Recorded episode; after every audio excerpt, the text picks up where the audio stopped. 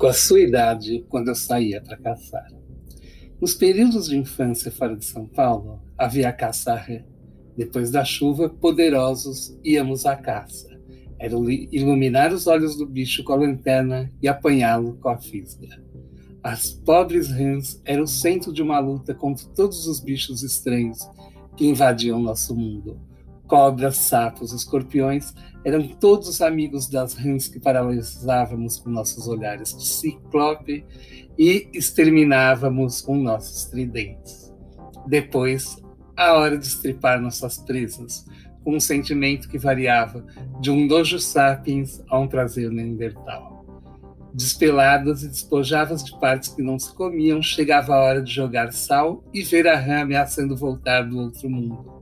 E nossa tarefa de proteger o mundo de cá só acabava após algum tempo de frigideira. Salvávamos o mundo duas vezes. Sentávamos, comíamos. Hoje, com 50 paus, se compra meio quilo de rã congelada no supermercado.